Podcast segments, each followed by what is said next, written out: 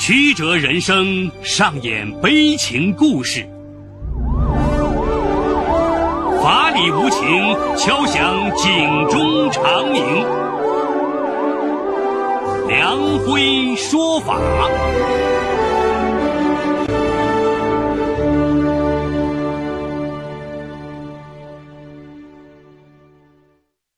梁辉说法由上海故事广播与现代家庭杂志社联合播出。好故事，好声音。听众朋友，大家好，我是梁辉，欢迎收听梁辉说法。今天我要给大家讲这么个故事，叫“拨开苦情男人的画皮”。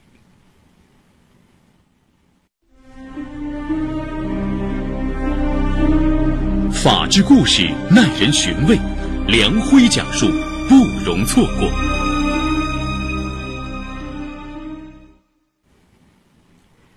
二零一零年十二月，经人介绍，马明丽认识了张学天。张学天是安徽六安市中天装饰公司总经理。他说，前妻出国后跟他离婚了，他带着一个女儿，单身过了两年。马明丽是合肥一家公司的法人代表总经理，女儿出生仅仅几个月，前夫与初恋情人出轨，她离婚后做了十几年单亲妈妈，并且打拼出了一番事业。二零一零年七月，马明丽的父亲被查出肺癌晚期，在安徽中医学院住院治疗。认识马明丽后。张学天主动来合肥帮助照顾，并常常给他买上一大束玫瑰、百合，送到他的公司办公室。他还在安徽省团校招待所承包了房子，让母亲从六安过来照顾马明丽母女。马明丽非常的感动。二零一一年初，医院给马明丽父亲下达了病危通知，张学天。却向他求婚，说他太想有个家了。依照风俗，父母去世，儿女三年内不能结婚。张母也希望趁他父亲还活着，他们早一点把婚结了。马明丽终于答应了。张学天表示要在合肥买一套婚房，于是马明丽付了百分之三十的首付，张学天交了按揭款。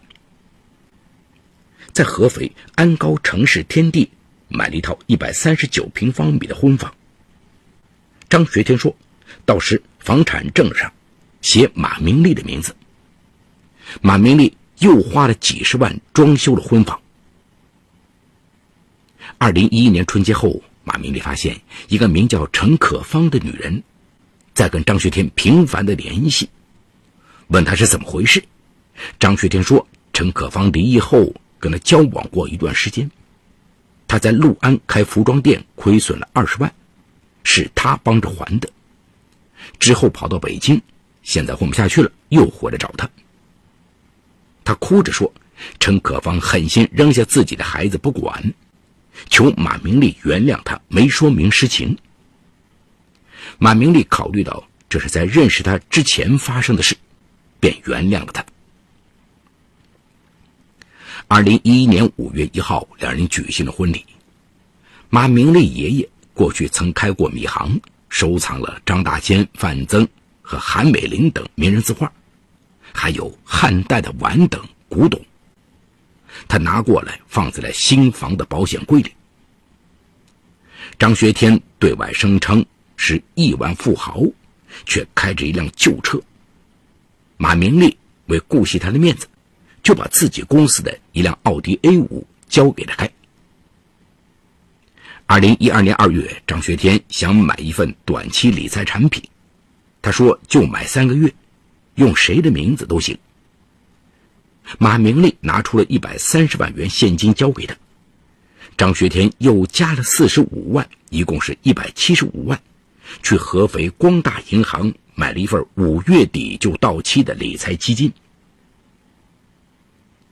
二零一二年五月初，张学天突然提出要跟马明丽离婚，理由是自己配不上他。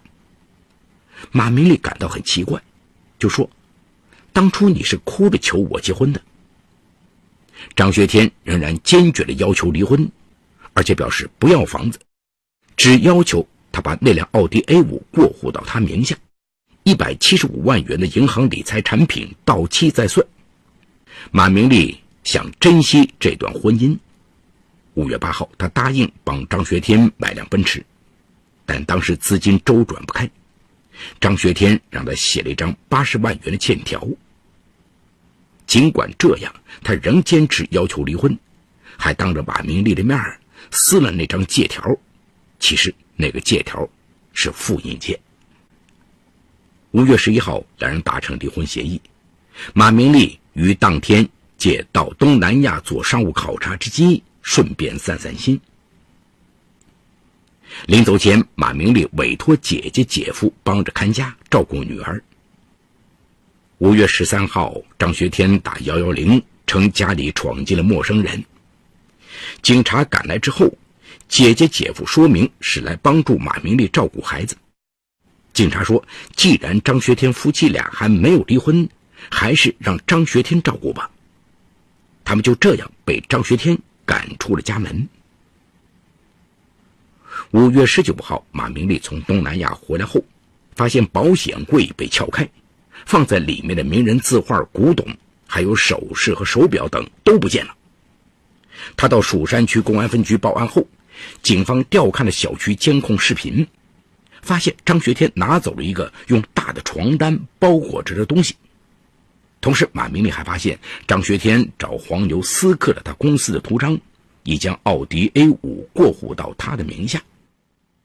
而早在四月二十八号，张学天就提前从光大银行支取了以他名义购买的一百七十五万元理财基金。马明丽怀疑自己掉进了一个骗局。马明丽看到张学天跟一个爱深圳的人有很多轻易的聊天记录，质问他。张学天说：“那只是深圳一个生意上的朋友。”马明丽认为他说谎，决意离婚。五月三十一号，马明丽和张学天到合肥市蜀山区人民法院调解离婚。张学天承认拿了马明丽若干名人字画等，随后还给他写了一份拿走的财物清单，并注明本人无这方面爱好，不懂欣赏。还有若干字画放在我那里，只要你离婚，我就还你这些画。二零一二年六月，蜀山区人民法院判决不准离婚，张学天便玩起了失踪。不久，马明丽发现张学天在合肥宁国南路一个小区里与一个女人同居。邻居说他们是夫妻，同进同出。七月后，他们一起消失了。二零一二年十一月五号，马明丽得知张学天终于在六安的公司出现。于是叫上姐夫，开上面包车，带着他和公司两个保安等，准备一起去把张学天拿走的东西要回来。当晚六点左右，马明丽的公公也在公司，他对公公说要把张学天带回合肥家里，跟他心平气和的商谈离婚的事。公公也同意了。几个人把张学天拖上面包车。当晚，马明丽等人把张学天带回家里。已经是晚上十点多钟了。马明丽让人叫了六份煲仔饭，他叫张学天吃，张学天不吃，他打了他耳光，指甲划伤他的左脸。十一月六号中午，公安机关接到张学天家人的报警，在家里找到他。第二天，警方以涉嫌非法拘禁，将马明丽等人刑事拘留。十一月二十七日。马明丽被取保候审。马明丽把公司转给别人经营。经过调查，他了解到张学天初中也没有毕业就出来打工，与前妻生育了一儿一女。后来，他为了与同学婚后育有一子的陈可芳在一起，各自离婚后同居。他让陈可芳利用在当地信用社的关系，帮他贷款。开了装饰公司，还为他到处拉客。他的女儿到陆安上学，也是陈可芳找人安排的。他把陈可芳当跳板。他前妻带着儿子到浙江打工，母子俩状况很可怜。陈可芳也为他付出了惨痛的代价。二零一零年十月，就在马明丽认识张学天两个月前，张学天让陈可芳去了北京，理由是他前妻非让陈可芳走不可，这样才肯把儿子送回六安上初中。张学天让陈可芳去北京闺蜜那儿待了两个月，等儿子回来一起去接他。谁知二零一一年春节，他回到六安，张学天已向马明丽求婚。马明丽多次给陈可芳发短信：“陈姐，我们可以见面吗？我想知道张是怎么骗你的，为什么我们女人都给他骗傻了呢？”陈可芳回复说：“都过去了，好好过好自己才是真的，好人会有好报。”二零一三年四月，蜀山区人民法院判决马明丽和张学天离婚。马明丽这才知道，张学天一个人去办理的房产证上注明按份共有，张学天占百分之八十，马明丽占百分之二十。二零一三年底，法院判决马明丽一年有期徒刑，缓刑一年零三个月。他多次想到死。上重点中学的女儿劝他，说：“如果他长大了不孝不争气，把财产都败了，不是也啥都没了吗？”但他不能没有妈妈。马明丽想开了，只有他好，女儿才好，他必须坚强和振作起来。在之后的一年多中，马明丽主要给女儿陪读，他和张学天间的财产纠纷案一直悬而未决。张学天说：“一百七十五万元只属于他，而且马明丽还借了他八十万，证据就是他手中持有的借条。”马明丽这才得知，他原来当着自己的面撕掉的那张八十万元借条，其实只是一张复印件。二零一五年三月十六号，蜀山区人民法院判决认为，无法认定卡内款项为双方共同存款。确认一百七十五万元理财基金归张学天所有。对马明丽的八十万元借条是否成立，法院判决认为无事实依据，不予支持。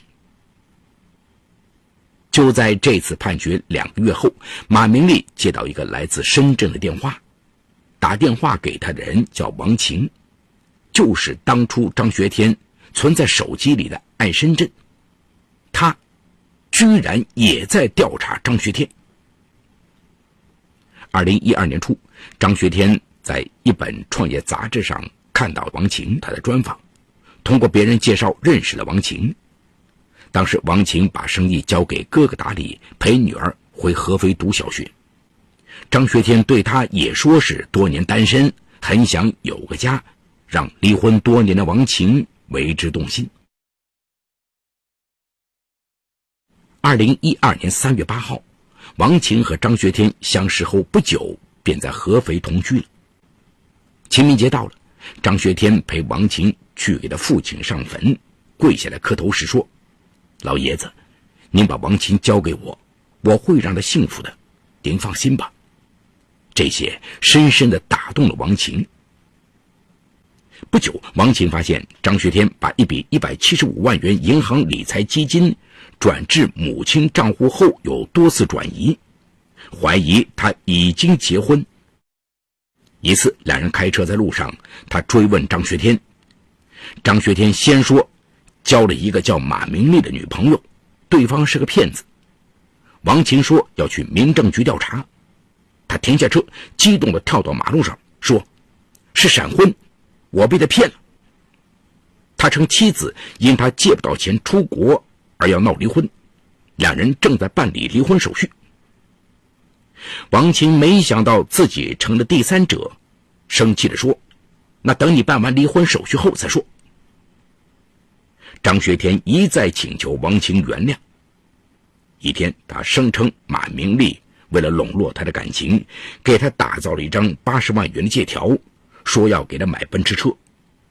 王琴说：“你迟早要离婚，这钱不能要。”张学天还信誓旦旦地说：“我不要这昧良心的钱。”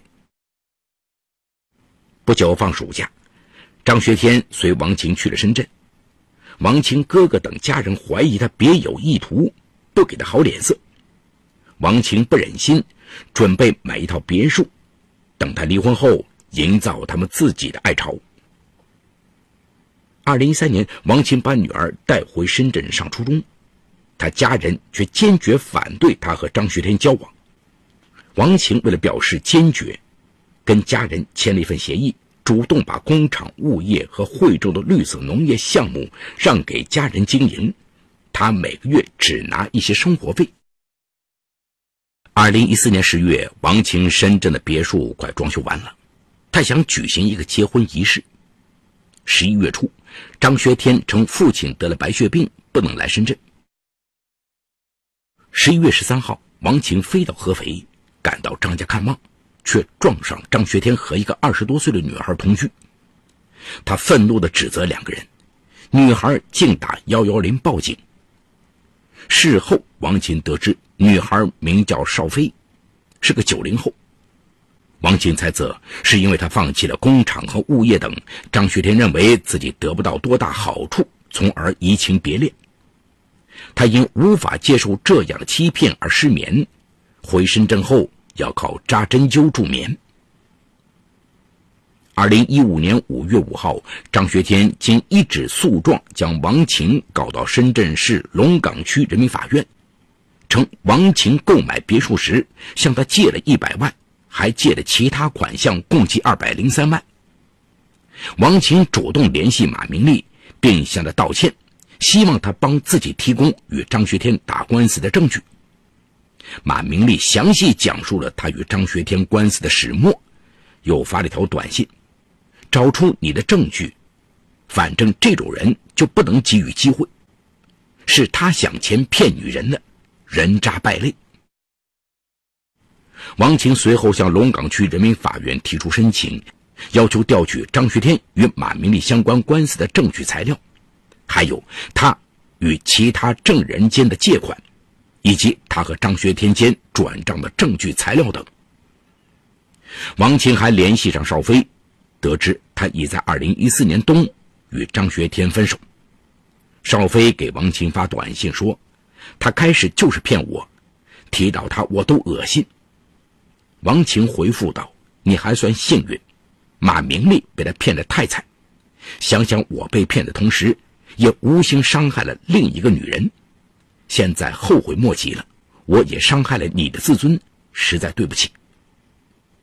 王琴还说，他丢的是良心，会遭天谴的。马明利又帮王晴联系上已另组家庭的陈可芳，陈可芳给王晴发短信说，他自从到城里一天天变，但凡对他有利益，他会不择手段，他欠我的这辈子都还不清。老家人都知道的，包括他们家所有的亲戚都骂他忘恩负义。早点离开这样的人，就能早点找到属于自己的幸福。王琴想说服陈可芳作证。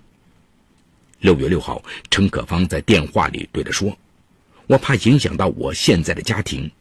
女人这一辈子能找到自己的幸福不容易。”王晴表示理解。最终，马明利出具的证据材料以及王晴和陈可芳、邵飞之间的电话录音、短信等，都成了有力的证据。还有证人的证词以及当庭作证，为王晴赢得了一审的胜利。张学天不服，上诉到深圳市中级人民法院。二零一五年十二月二十五号，深圳市中级人民法院作出终审判决。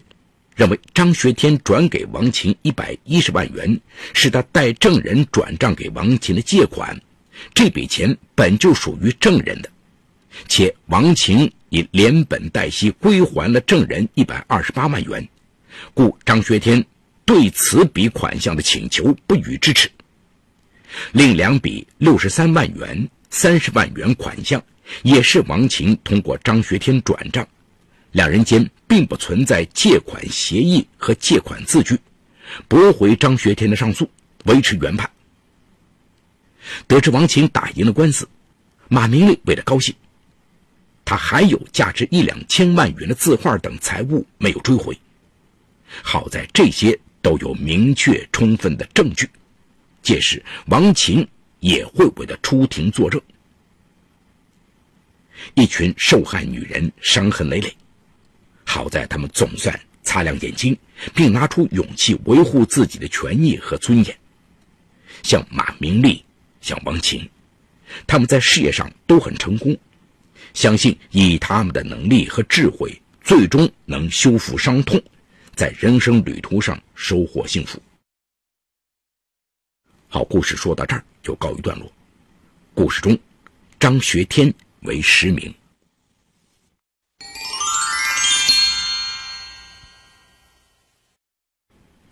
在张学天看来，只要他想，任何人都是他可以利用的工具。大胆绝情的，让人心寒。可惜呀，骗得了一时。骗不了一世，怪只怪他贪得无厌。当初抛弃陈可芳时，陈可芳选择了忍受和认命，但并不是每个被他欺骗的女人都像陈可芳一样任由的欺辱。自作聪明，最终要自食恶果，到最后被他骗走了钱财，还是一一要从他的手里溜走，竹篮子打水一场空。与其这样费尽心机的骗女人的钱，还不如把聪明用在正道上，靠自己的实力闯出一番事业。而故事中被张学天欺骗的那些女人，尤其是马明丽和王琴，他们的果断反击是值得肯定的，但手段一定要合法。发现被骗后，他们没有瞻前顾后、忍气吞声，而是选择主动出击，维护自己的权益。正因为他们的行为。才可以撕开张学天的真面目，不让更多的女性受害。他们维护自己权益和尊严的勇气，值得我们赞赏和学习。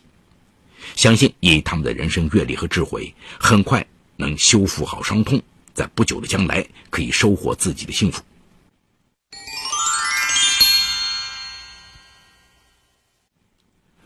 好，感谢嘉定区人民检察院为本次节目提供的帮助。本次节目编辑主持梁辉。后期制作王文琪，监制赵姐、张江红。感谢您的收听，我们明天再见。说法解律，民法析理，关注民生百态，记录法治进程。大家好，我是梁辉，欢迎收听梁辉说法节目。现在，请您发送“阿基米德”四个汉字到幺二幺幺四，获取下载链接，并关注梁辉说法节目。我们将与你在线下进行零距离的互动。欢迎你们的加入。